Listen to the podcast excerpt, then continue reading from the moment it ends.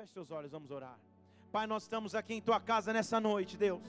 Nós vemos aqui porque o nosso principal objetivo é adorar e glorificar o teu nome, exaltar o teu nome acima de todo nome, Pai acima de toda preocupação, ansiedade, toda circunstância adversa. Nós estamos aqui para exaltar e engrandecer o teu nome e dizer que só tu és digno de honra e glória, só tu és digno de adoração em nossas vidas, Pai.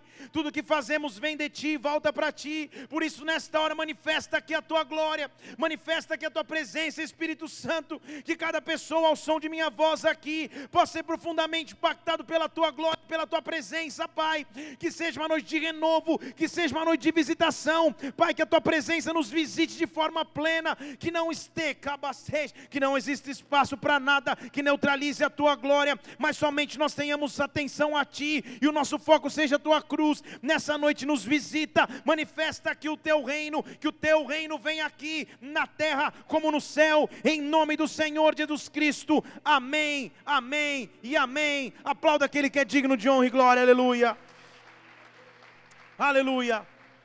Estamos vendo a descrição de um texto onde Jesus se depara com um cego e diante da evidente necessidade de um cego, que era de enxergar, a pergunta de Jesus Cristo quase que não faz sentido, porque ele olha para um cego e fala: O que, que você quer que eu faça? O cego com a necessidade latente de enxergar, talvez não esperasse de Cristo uma pergunta como esta. Cristo, apesar de enxergar a dificuldade e necessidade, dá ao cego a oportunidade de dizer o que ele precisa. O nosso Pai nos faz participantes do milagre que vai fazer em nossas vidas. Ele olha para o cego e diz: Cego, o que você quer que eu te faça? Só pode fazer uma pergunta deste tipo, ou deste nível, aquele que tem uma de suas características mais predominantes e importantes, a palavra que eu vou ler a você agora. Nós servimos um Deus que tem esta característica que está em Colossenses capítulo 1. Tente abri-la comigo, Colossenses. Senão você vai ler na tela. Colossenses capítulo 1.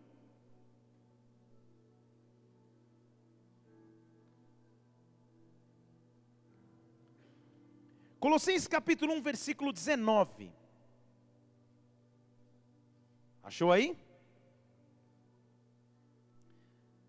Diz assim: Aprove a Deus, e esse texto está falando de Jesus Cristo. Então, aprove a Deus que nele, em Jesus Cristo, residisse toda a plenitude, e que, havendo feito paz pelo sangue da sua cruz, por meio desse sangue, reconciliasse consigo mesmo todas as coisas, quer estejam sobre a terra, quer estejam sobre os céus. Aprove a Deus que em Jesus Cristo residisse, morasse, habitasse toda a plenitude. Fale comigo, plenitude. Uma das principais características de Jesus Cristo é o fato dele ser o dono da plenitude. Plenitude no original grego é, um, é ser cheio, completamente cheio de tudo. Plenitude é a mesma palavra usada por um navio quando ele está cheio de passageiros e tripulantes e comandante. Quando a obra está completa, quando não há falta, quando não há escassez, essa palavra plenitude entra em atuação. Então entendo que a Bíblia está dizendo é que nós servimos um Deus, nós temos um Senhor, um Rei que morreu na cruz pelas nossas vidas, porque Ele tem plenitude. Em Jesus Cristo não há falta. Em Jesus Cristo nada fica faltante. Em Jesus Cristo nada fica para trás. Ele é o dono de toda a plenitude. E se Ele é um Deus pleno, se Ele é um Deus completo, o interesse dele é olhar para a minha vida, é olhar para a tua vida e perguntar o que você quer que eu te faça. Eu sou um Deus pleno, nada falta em mim, nada falta em mim. Se te falta alegria, eu tenho alegria para dar. Se te falta paz, eu tenho paz para dar dar, se te falta direcionamento, eu tenho direcionamento para dar. Deus nos trouxe aqui nessa noite para dizer que Ele é pleno, que Ele é completo e nada falta em Sua presença, nada falta em Sua glória, nada falta aqueles que temem a Deus. Por isso, nessa noite, que a plenitude de Deus comece a nos visitar aqui. Levante uma de Suas mãos. Eu não sei o que falta, eu não sei o que é faltante na tua história, mas o que eu sei é que há um Deus pleno, plenitude é a sua principal característica, não há falta. E nesta noite Deus vai completar aquilo que estava faltante. Por isso, abra os teus lábios e comece a falar com o teu Deus, onde a plenitude dele tem que se manifestar. Pai, manifesta a plenitude na minha casa, no meu casamento, no meu ministério, na minha família, nos meus negócios. Manifesta a tua plenitude, manifesta a tua plenitude, completa aquilo que está faltando, que a tua presença traga plenitude sobre mim. Se você entende e crê nisso, dê um glória a Deus e aplauda o Senhor aqui. Plenitude, plenitude é não faltar, é entender que Ele é capaz de completar tudo o que falta que tudo aquilo que eu espero, eu não preciso mais esperar em homens, em sistemas, em, em, sistemas econômicos, políticos, geopolíticos, geofísicos, seja o que for, eu só posso esperar em Deus. Ele é um Deus pleno, plenitude é uma característica dele e ele vai nos encher de sua plenitude. O salmista sabia disso. Lá no Salmo 16, versículo 11, ele diz assim: O Senhor me fará Deixa eu vou deixar você abrir. Salmo 16, 11. Tu me farás ver os caminhos da vida, porque na tua presença há plenitude de alegria, na tua destra há delícias perpetuamente na tua presença a plenitude de alegria. Quando eu estou em tua presença, a plenitude de satisfação. Quando eu estou em tua glória, a plenitude, eu sou completo, nada me falta. O que eu preciso é ter a plenitude da presença de Deus sobre a minha vida, é abrir os meus lábios e convidar a presença dele todos os dias, é viver em sua glória, é viver buscando a Deus, é viver adorando a Deus, porque aí a plenitude dele se manifesta sobre mim. Plenitude não é para que não me falte somente coisas materiais, isso é consequência. Mas plenitude é para que eu seja cheio de Sua presença, para que eu seja cheio de Sua glória, para que a glória dele substitua a tristeza, para que a glória dele substitua a preocupação, para que a glória dele substitua o vazio, a ansiedade, a depressão, para que a glória dele me faça alguém pleno. É isso que a Bíblia está dizendo. Ele é pleno e na sua presença há plenitude de alegria. A plenitude de alegria, há uma plenitude de alegria que vai se manifestar sobre ti. Só pode ter plenitude, de acordo com Salmos, aquele que fez céus e terra. A Bíblia diz no Salmo 89, versículo 11: Senhor, os céus são teus, a terra é tua, o mundo e a sua plenitude, porque o Senhor fundou todas as coisas. Os céus são teus, a terra é tua, o mundo e a sua plenitude, porque o Senhor fundou todas as coisas. Nós servimos um Deus que é dono de tudo. Estão comigo aqui? Que é dono de céus, é dono de terra, é dono de toda a plenitude, porque Ele fundou todas as coisas. Em outras palavras, Ele é o Deus capaz de achar solução onde eu deixei de achar, achar solução. Ele é o Deus capaz de trazer esperança onde não havia mais esperança. Ele é o Deus de, capaz de fazer algo sobrenatural quando eu achei que só viria o natural. Porque Ele é um Deus pleno, plenitude é sua característica, e é esse Deus pleno que vai se manifestar sobre sua vida. Quando a plenitude de Deus se manifesta, a raiz da palavra é: Ele entra em locais que estavam até então vazios. Então pare a pensar quais áreas da sua vida são vazias, além do seu estômago, talvez se você não jantou até agora. Quais áreas são vazias? O que está vazio? Talvez o vazio da presença de Deus no momento de busca. Talvez o vazio de direcionamento quando você ora e parece que Deus não te direciona nem para a direita nem para a esquerda. Talvez o vazio mesmo de recursos. Eu não sei qual é o vazio.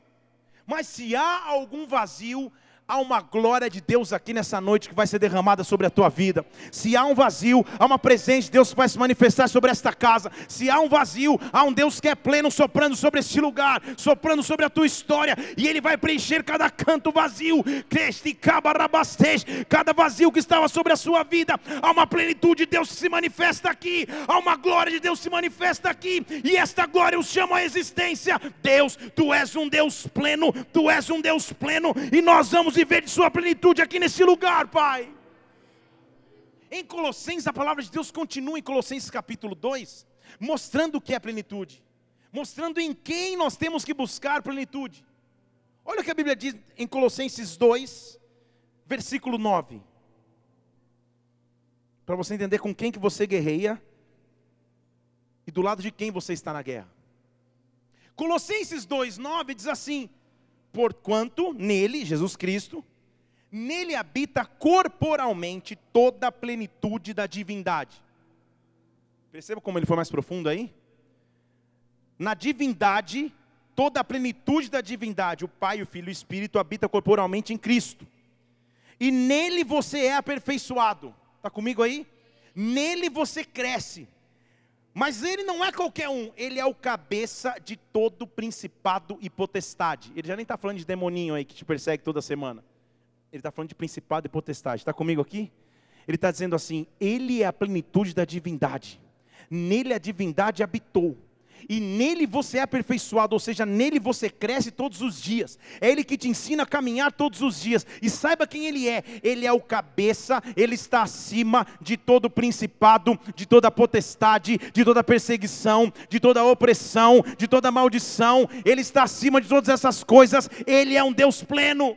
Então, antes que você comece a falar, Senhor, eu preciso dessa plenitude, eu quero declarar sobre a tua vida, você vai começar a viver a plenitude de Deus em todas as áreas, você vai começar a viver a plenitude de Deus. A plenitude de Deus vai começar a se manifestar sobre ti. Mais uma vez, levante suas mãos aqui. Comece a adorar a Deus. Diga a Ele que você precisa de sua plenitude. Que Ele se manifeste com plenitude em todas as áreas. Que Ele te instrua na caminhada. Que Ele te instrua na tua profissão. Que Ele te instrua no teu ministério. Que Ele te instrua no teu casamento. Que a bastante, que a presença de Deus te instrua. A plenitude dEle vai começar a vir sobre ti. Ele virá completar. Ele virá completar.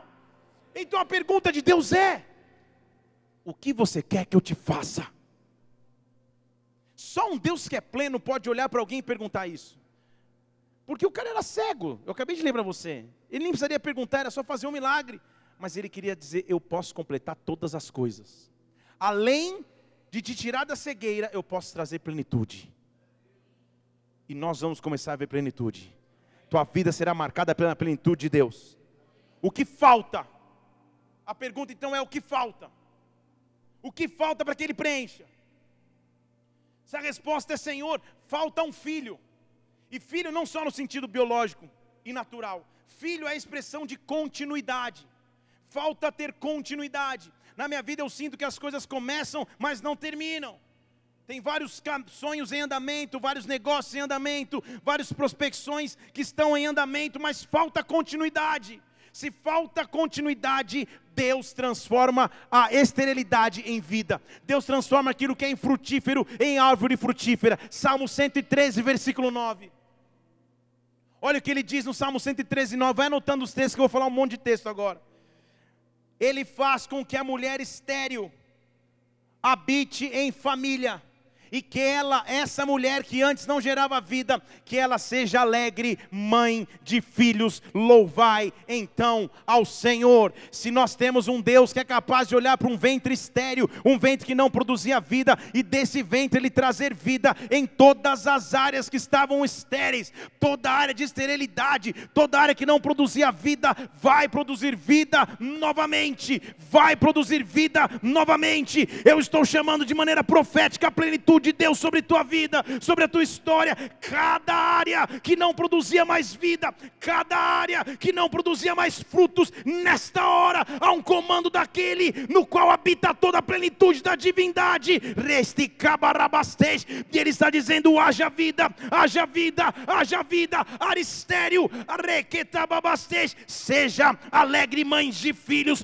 ou seja, volte a frutificar novamente. Se faltava continuidade, Deus está enchendo a sua vida de plenitude para continuar. Sabe o que significa continuidade? Não acaba aqui. Na minha época de adolescência, tipo uns 5 anos atrás, a gente jogava fliperama com ficha. Então você vê que faz tempo, hein? Não tinha cartão da Playland, da... era com ficha mesmo. E tinha um joguinho que era de luta, que você tinha um companheiro, acho que era Double Dragon o nome do jogo. Vocês lembram, isso é antigo, né? E você ia lutando com os carinhas na, na, na, na, na rua, várias gangues na rua, não sei o quê. E tinha uma hora que você morria. E se você era esperto mesmo, você já ficava com um copinho de plástico cheio de ficha. Que quando você morria, depois de ter jogado quase uma tarde, você ia rapidinho lá e colocava mais ficha e continuava o jogo. Mas e quando as fichas acabavam? O desespero que era para sair correndo e você via ela continue. Nove, oito, horrível você já ter caminhado e de repente perceber não vai continuar? Qual é a esperança de futuro? Como vai ser o próximo capítulo? Eu já caminhei até aqui, estou no meio do caminho. Quando Deus invade plenitude, é como se Ele tivesse dado um balde cheio de ficha. Fala, continua, meu filho, joga, infinito. Porque eu sou Deus que sou mesmo ontem, hoje e você para sempre. Eu sou um Deus de plenitude, não acaba aqui, não acaba desse jeito. Eu sou um Deus que faz a mulher que não podia ter filhos habitar alegremente na sua casa como mãe de muitos filhos. Eu sou Deus da continuidade. E Deus precisa dizer isso para alguém aqui. Alguém pensando que já terminou, que não há mais esperança para esta área da sua vida. E Deus está dizendo: seja cheia da minha plenitude, filha. Seja cheia da minha plenitude. Há muita coisa para viver ainda. Seja cheia da minha plenitude. Aplauda o Senhor aqui neste local e adore. Oh! Talvez você esteja numa fase que o que te falta sejam recursos. Diga aleluia. Talvez esteja numa fase que realmente o que te falta sejam recursos. Sejam eles recursos materiais, recursos humanos, recursos. Quando nos falta recursos, o Deus de plenitude também nos visita. Deixa eu dizer de novo: quando nos falta recursos, o Deus de plenitude nos visita. Lá em 1 Reis, capítulo 17, versículo 4. No momento de escassez, o Deus da plenitude decide visitar a casa da mulher que estava para morrer. Ela ia só fazer um pouquinho de bolo, de azeite, ia morrer. Você conhece a história? Se não conhece, depois você vai ler lá 1 Reis 17. 1 Reis 17, versículo 4. É quando a plenitude visita a escassez. É quando a plenitude visita a falta de recursos. E quando ele visita, ele diz assim: Assim diz o Senhor Deus de Israel: A farinha da panela nunca vai acabar e o azeite da botija não vai faltar até o dia que o Senhor derramar chuva sobre a terra. Quando Deus da plenitude nos visita, aquilo que estava acabando de recursos começa a multiplicar de maneira sobrenatural. Você não entende? Estou dizendo, aquilo começa a multiplicar de maneira sobrenatural. Se te falta recursos, se te falta provisão, o que eu estou dizendo é: o azeite não vai faltar, a farinha da panela não vai se acabar. O Deus da plenitude vai visitar a tua vida, o Deus da plenitude vai visitar as tuas finanças, o Deus da plenitude vai visitar tua casa, o Deus da plenitude vai te visitar nesta hora. Sexte, cabarababastej, ribabaresh, abra os teus lábios e peça ao Senhor agora que o Deus da plenitude te visite. Ele é um Deus pleno, Ele é um Deus pleno, Ele é um Deus pleno. Não vai acabar o azeite, não vai faltar o azeite, até o dia que o Senhor derramar chuva sobre a terra. O Deus da plenitude vai visitar a tua vida. Eu profetizo isso em o nome do Senhor Jesus Cristo. Dê um glória a Deus aqui nesse lugar e adore. Oh! Salmo 37, 5. Entrega o teu caminho ao Senhor. Conf... Não é isso? Está lá, Salmo 37, 5. Põe lá para ver que eu não estou inventando. Entrega o teu caminho ao Senhor, confia nele. E tudo ele fará entrega o teu caminho ao Senhor, confia nele e tudo ele fará. Põe lá no versículo 25 desse mesmo salmo. O salmista está dizendo: Eu já vi de tudo, eu já passei por muitas coisas nessa vida. Põe lá, versículo 25. Oremos que seja esse. Hã? Eu já vi de tudo. Põe aí, 25. Já fui moço, agora sou velho mas eu nunca vi desamparado o justo, eu nunca vi a sua descendência mendigando pão. Eu já fui moço, agora eu sou velho, mas eu nunca vi o justo ser desamparado, eu nunca vi sua descendência mendigar o pão. Ou seja, eu vi que aqueles que são justos são sempre visitados pelo Deus da plenitude, pelo Deus que completa aquilo que falta, e isso virá sobre a sua vida. Eu profetizo isso sobre ti, que a plenitude de Deus comece a te visitar em um nome de Jesus Cristo, deixa que Ele complete, a plenitude de Deus vai te completar. Talvez o que te falte seja saúde, porque você se sente atacado na sua saúde física, emocional, espiritual. Se o que te falta é saúde, eu quero te mostrar o que acontece quando a plenitude de Deus nos visita. Estão comigo aqui? Salmo 91. Deixa eu correr porque eu estou terminando a introdução aqui da palavra. Salmo 91, versículo 7. O Deus da plenitude vai te visitar. Salmo 91, 7.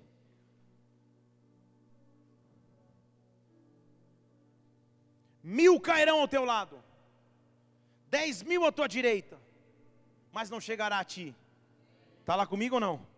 Somente com os teus olhos contemplarás e verás a recompensa dos ímpios porque tu, ó Senhor, és o meu refúgio, o meu refúgio é o Deus da plenitude, no Altíssimo eu fiz a minha habitação, nenhum mal te sucederá, nem praga alguma chegará à tua tenda. Deixa eu falar de novo: nenhum mal te sucederá, nem praga alguma chegará à tua tenda, porque aos seus anjos ele dará ordem ao teu respeito, para te guardarem em todos os seus caminhos. A Bíblia está dizendo que quando Deus da plenitude me visita, eu já não caminho sozinho, mas há anjos de Deus acampados ao meu redor a anjo de Deus cuidando da minha caminhada, Ele dá ordem aos seus anjos ao meu respeito, para que mal nenhum chegue à minha tenda, para que nenhum mal me suceda, porque o Deus da plenitude me visita. Eu recebo rete cabastez do céu, provisão daquele que é pleno. Eu quero ministrar plenitude de Deus sobre a tua saúde, plenitude de Deus sobre as tuas emoções, plenitude de Deus sobre a sua vida. Que te barababastez, mil caiam ao teu lado, dez mil à tua direita, mas não chegue a ti, porque você está escolhendo habitação no Altíssimo, comece a viver a plenitude de Deus agora. Feche seus olhos só por um instante. Se alguém aqui com alguma enfermidade no seu corpo físico, levante uma de suas mãos. Todos os olhos estão fechados. Eu quero ministrar agora sobre a tua vida a plenitude de Deus. Praga alguma chegará sobre ti, nenhum mal te sucederá. Eu ministro cura de Deus sobre a tua vida agora em nome de Jesus Cristo. Que o Deus de plenitude se manifeste. Você tem um testemunho para contar desse dia. Eu decabastete, profetizo cura sobre a tua vida. A plenitude de Deus virá sobre ti em nome de Jesus Cristo. Dê um glória a Deus e aplauda o Senhor agora e adore. Oh! Aleluia! Talvez você diga, pastor, o que me falta é descansar. Falta um pouco de descanso. A guerra está difícil demais. Eu preciso de um descanso, eu preciso de uma trégua. Quando Deus da plenitude me visita, quando Deus que completa todas as coisas me visita, até o descanso Ele me provê. Ou na é verdade que o Salmo 23 diz: O Senhor é meu pastor, nada me faltará deitar-me fazem verdes pastos, guia-me mansamente a águas tranquilas, a águas de descanso. Refrigera a minha alma por amor de seu nome. Ainda que eu andasse pelo vale da sombra da morte, eu não temeria mal nenhum, porque o Senhor está comigo. Tua vara, teu cajado me consolam. Preparas uma mesa perante mim na presença dos meus inimigos, unges com óleo a minha cabeça, o meu cálice transborda o que a Bíblia está dizendo é: quando eu estou na presença de Deus, Ele me leva a águas tranquilas, porque Ele é um Deus pleno. Então Ele me traz trégua no meio da guerra. Senhor, está me faltando completa. Me visita com a tua plenitude. Nessa noite eu lanço sobre ti as minhas ansiedades, eu lanço sobre ti as minhas preocupações, eu me humilho perante a tua face. 1 Pedro capítulo 5, versículo 6. Humilhai-vos perante a potente mão do Senhor, se humilhe perante a potente mão de Deus, para que no seu tempo ele te exalte lançando sobre ele a sua ansiedade, porque ele cuida de você, porque ele cuida da sua vida, porque ele cuida da sua casa, porque ele é um Deus pleno. E eu quero te mostrar o que acontece quando a plenitude de Deus visita alguém. A plenitude de Deus, quando visita alguém, ela gera o impossível. Deixa eu falar de novo. A plenitude de Deus visita alguém e essa pessoa começa a ver o impossível. E Deus escolhe marcar, desde o início da história, o que acontece quando alguém é visitado pela plenitude. Estão comigo aqui? Gênesis capítulo 18. Abra lá comigo. O Deus de plenitude vai nos visitar aqui.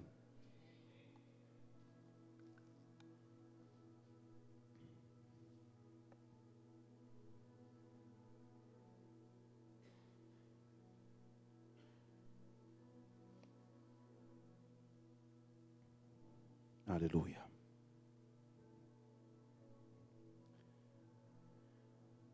Estamos no momento em que Abraão, já avançado em idade, recebe a promessa de Deus que um dia geraria um filho. Você conhece a história, era impossível. Sara escuta lá dentro da tenda, dá risada. Você conhece toda a história. Agora, ele continuava com essa impossibilidade, só queria ser visitado pelo Deus da plenitude. Deixa eu dizer de novo, ele iria ser visitado pelo Deus da plenitude, o Deus que é capaz de fazer algo impossível. E a Bíblia diz então em Gênesis 18:1: Apareceu-lhe o Senhor nos carvalhais de Manre. Ele estava sentado na porta da tenda no calor do dia. Presta atenção comigo agora. Ele levantou os seus olhos e olhou. E eis que estavam três homens de pé junto a ele. Quantos homens? Quantos homens?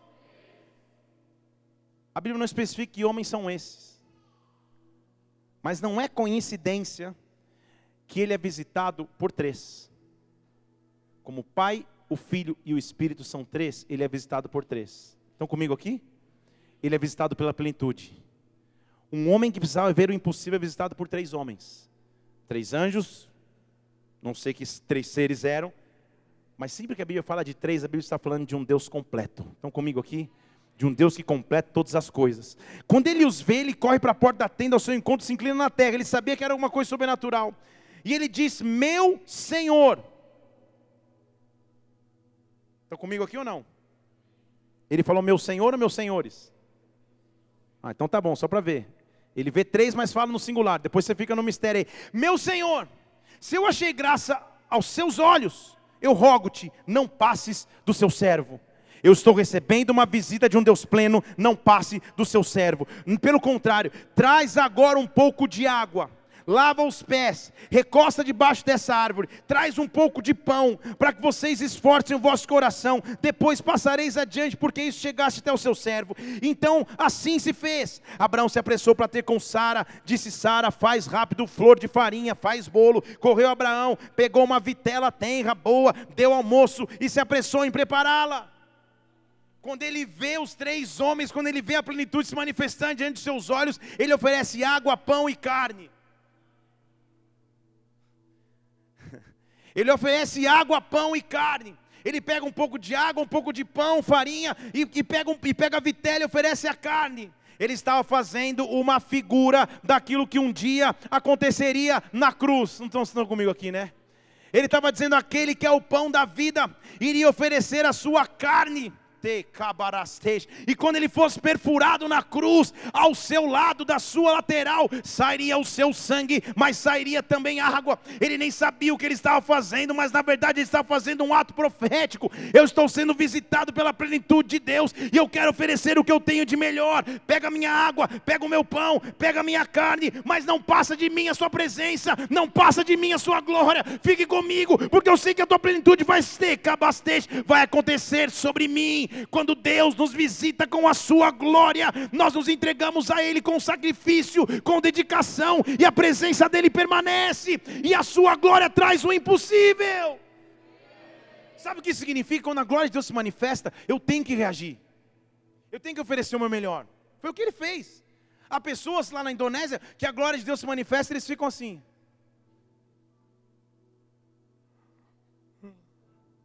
Tipo, é a glória de Deus se manifestando é a plenitude de Deus visitando. Estão comigo aqui? E não há água para oferecer, não há pão para oferecer, não há sacrifício para oferecer. Por isso que a Bíblia diz que a gente tem que se apresentar como sacrifício vivo, santo e agradável a Deus. Quando a glória de Deus se manifesta, é melhor que você pare tudo o que estiver fazendo. É melhor que você se entregue a Deus e fale: Senhor, eu estou sendo visitado na minha tenda com a plenitude. O Pai, o Filho e o Espírito resolveram me visitar. Que a tua plenitude não passe de mim, que a tua glória não passe do teu servo, que a tua plenitude faça algo sobrenatural sobre a minha vida. Tu és um Deus pleno, tu és um Deus de plenitude. Plenitude é o seu nome. Se você quer nisso, isso, aplauda o Senhor e dê glória a Deus agora. Oh! Deus é um Deus pleno. Posso te provar que Ele é pleno, sim ou não? Se prepare para anotar se você quiser, que eu vou te dar a lista de plenitudes bíblicas. Que me demorou alguns dias para pesquisar e que eu vou te falar agora em cinco minutos. Então aproveite antes que você tenha que pesquisar. Quais são as plenitudes bíblicas? Não foram três homens? Sempre que Bíblia fala em três, então é plenitude. Em Colossenses 2 nós já lemos que coube que nele habitasse toda a plenitude da divindade. Pai, Filho e Espírito habitando em um só, plenitude. Tudo bem? Desde a criação em Gênesis 1, quando nós vemos o sol, a lua e as estrelas, essa é a plenitude do cosmos. Do mundo criado por Deus. O sol, a lua e as estrelas. Plenitude. As nuvens, as estrelas e o céu é a plenitude dos céus. Estão comigo? Abraão, Isaac e Jacó é a plenitude de Israel. Já estou falando rápido, né? Depois você vai ouvir o áudio. Abraão, Isaac e Jacó é a plenitude da nação que ele criou para si. Então, desde a criação, ele fala: o sol, lua e as estrelas, plenitude do cosmos.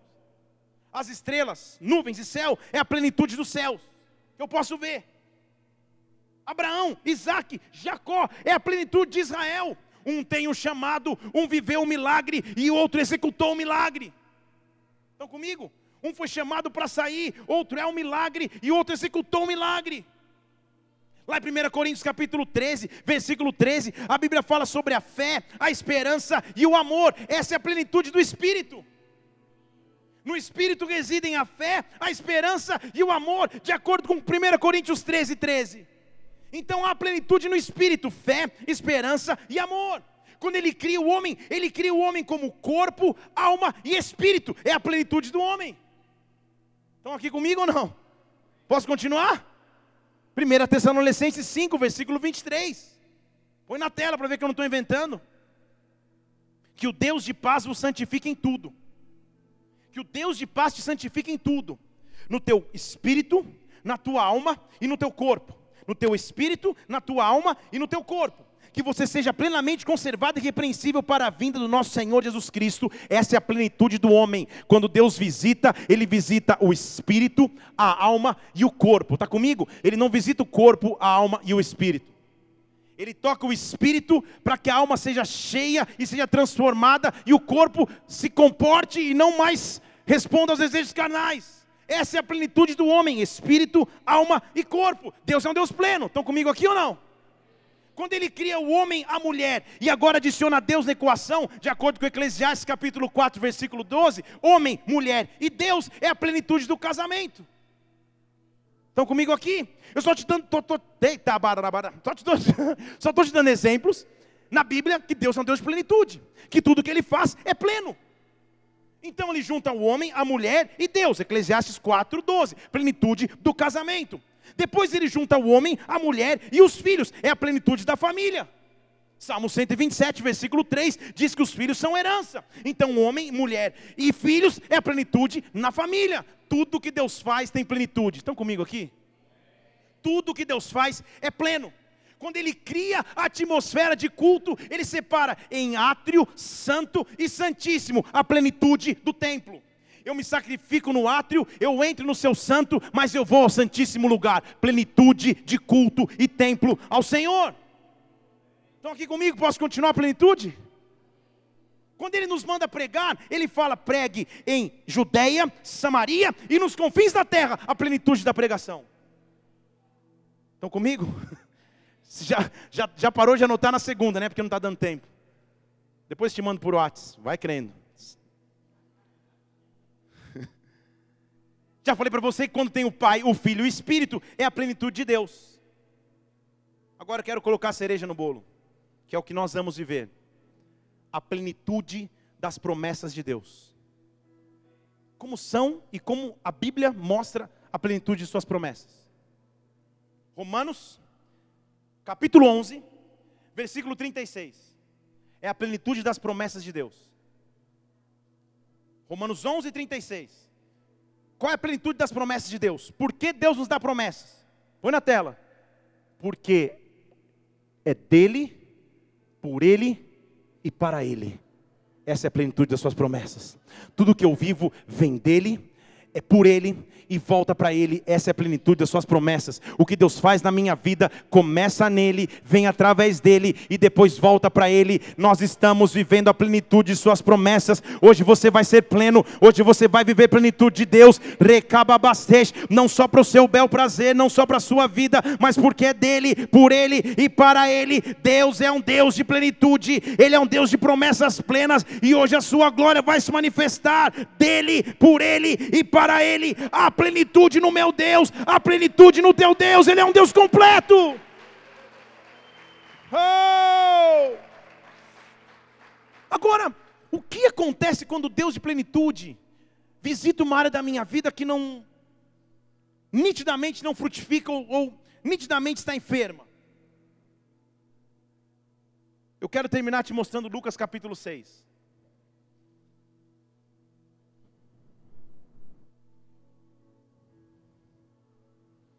Lucas capítulo 6, versículo 6. Diz a palavra de Deus que num dia de sábado, entrou Jesus na sinagoga e começou a ensinar. Então, num dia de sábado, ele entra na sinagoga. Sábado é um dia que o judeu não pode fazer nada, muito menos milagres. Então, fale comigo: dia improvável. Ninguém espera um milagre nesse dia, porque no sábado não pode se fazer milagres. E ele entra na sinagoga, e ele está ensinando. E ali estava um homem que tinha sua mão direita atrofiada. Mão direita, na, no sentido bíblico, é a mão que traz força para fazer. Na sua destra há maravilhas, na sua destra há vitória. O Senhor estendeu a sua destra. A mão direita é uma mão de força. É uma mão que age, é uma mão que faz e executa coisas. Agora a Bíblia diz que Jesus está pregando num local que não, num dia onde não se pode fazer milagres, mas no meio do público tem um cara com a mão direita atrofiada. E Jesus está incomodado com aquilo. Os escribas e fariseus só observavam Jesus, esperando ver se ele faria alguma cura no sábado, porque aí eles poderiam acusá-lo. Ele, conhecendo os pensamentos, disse ao homem da mão ressequida ou da mão atrofiada: levanta, fica em pé aqui no meio. Não maio, maio é meu aniversário, dia 21. Fica em pé aqui no meio. Ele levantando-se, ficou de pé. Percebe comigo um, negócio? Que o homem não pediu milagre nenhum. Ele nem abriu a boca. E de repente Jesus interrompe a pregação e fala: Vem aqui para o meio. Estão comigo ou não? Eu posso orar, eu posso clamar a Deus sempre. Mas não é só pelo meu clamor ou pelo meu muito choro, ô oh, Senhor, tenha piedade de mim, que Ele vai agir. Ele age no dia inesperado, na hora inesperada, no momento inesperado. Estão comigo aqui? Era sábado, era momento de pregar, não era momento de fazer milagre, e tem um cara lá na plateia com a mãozinha atrofiada. Daqui a pouco ele para a pregação, porque ele sabe que os fariseus estão pensando e desafiando, ele fala: Vem aqui para o meio, você, você mesmo com a mão atrofiada, vem aqui, fica aqui no meio e ele traz o cara para o meio. Era momento de todo mundo ver o que faltava. E lá está o homem com a mão atrofiada. Agora, o que me chama mais atenção nessa história é que o Deus da plenitude ia visitar esse homem. E o homem está lá de pé no meio, versículo 9. Jesus falou então, ah, deixa eu... ele começa a fazer uma ilustração na pregação dele. Deixa eu perguntar a vocês, será que seria lícito no sábado fazer o bem ou fazer o mal? Salvar uma vida ou tirar uma vida? Ele começa a, a, a filosofar sobre isso, e olhando para todos que estavam ao redor, ele disse para o homem: estende a sua mão. Eu amo essa parte do texto. Sabe por quê? Jesus não falou para qual mão ele estender. O cara tinha uma mão boa, que era a mão que ele estava acostumado a estender sempre. Estão comigo? Jesus não fala estende a sua mão ruim. Ele só fala: estende a sua mão. Estão comigo? O padrão de Jesus Cristo, eu creio que era: a mão que ele estender vai ficar igual a outra. Se ele estender a boa. Há momentos em que Deus nos chama para o meio. E Ele não quer que a gente finja que está tudo bem. Ele quer que a gente fale o que está faltando. Ele não quer que a gente dê risada quando não tem que rir ou quando não está com vontade de. Ele não quer que a gente fale que está tudo ok quando não está tudo ok. Há momentos que lá no meio eu tenho que ter coragem para estender a mão que está doente. Aquele homem podia muito bem ter passado o pano lá falando, não, estende a mão. Opa, claro, eu estendo, eu tenho uma mão boa. Só que ele estava diante do Deus da plenitude. Ele estava diante do Deus todo pode. Hoje Deus está aqui para te visitar. E hoje Ele está perguntando o que você quer que eu te faça. O que você quer que eu te faça? Estende a tua mão ou estende a área da tua vida, mas não aquela área que aparentemente está tudo bem. Me apresenta aquilo que você precisa que mude. Me apresente a área que você precisa de mudança. Me apresente a área que você precisa de transformação. Estende a tua mão. É o dia inesperado, é a hora inesperada. Ninguém espere que eu faça algo aqui, mas essa mão que está atrofiada, que te impede de continuar caminhando, hoje encontrou Deus da plenitude, esta área da sua vida que estava atrofiada, que você achava que nunca ia ser transformada ou curada, você está diante do Deus que te trouxe para o meio, simplesmente para dizer: Eu sou o Deus pleno, a plenitude em mim, a plenitude em mim, tudo que eu faço é completo, tudo que eu faço é real, e nessa noite estende a tua mão para mim, estende essa área da tua vida a mim, deixa que eu possa restaurar, deixa que eu possa curar, deixa que eu possa prover, eu sou o Deus de plenitude, e se você simplesmente crer em mim, essa área de sua vida vai ser transformada por aquele que é pleno, por aquele que é completo, em o um nome do Senhor Jesus Cristo, que a plenitude de Deus se manifeste sobre ti agora. Oh.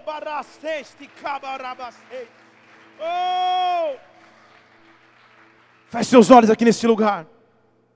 Feche seus olhos aqui neste lugar. O que queres que eu te faça?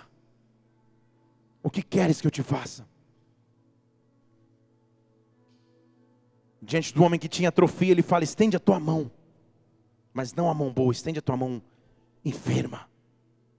Sabe o que ele está dizendo? Me apresenta a área da sua vida que falta agora. O que, falta agora? O que falta agora? Talvez falte paz, talvez falte alegria, talvez falte esperança, talvez falte planejamento, talvez falte saúde, talvez falte um emprego. O que te falta? É o dia improvável, é hora inesperada, mas eu sou o Deus de plenitude. E a minha plenitude vai se manifestar aqui. A minha plenitude vai se manifestar aqui. A minha plenitude vai se manifestar aqui. Eu sou um Deus pleno de cabarabastej, de no Pai, no Filho e no Espírito. A plenitude de glória, a plenitude de divindade, a plenitude de glória sobre Ele. E o Deus da plenitude escolheu te visitar nessa noite para te perguntar o que falta o que falta, estende a mim esta área que falta. Nós vamos clamar a Deus aqui, nós vamos começar a adorar ao Senhor. Enquanto você adora a Ele pela fé, pela fé, a glória dele vai começar a se manifestar. Oh, Espírito Santo, nós queremos te adorar aqui neste lugar. Nós queremos te adorar aqui neste lugar. Nós queremos te adorar aqui, Espírito de Deus porque tu és um Deus de plenitude e de graça, tu és um Deus de plenitude, e Deus pergunta: o que, que falta? O que, que falta? Estende a tua mão, estende esta área da tua vida que você precisa de que Deus complete. Oh, eu quero fazer uma aliança com Deus aqui neste lugar agora. Que Deus te pede o que falta, o que falta, o que falta. Oh, nós vamos posicionar um gasofilácio aqui na frente, algum recipiente aqui na frente. Eu quero que você escreva num papel, como um ato profético, o que falta. O que falta.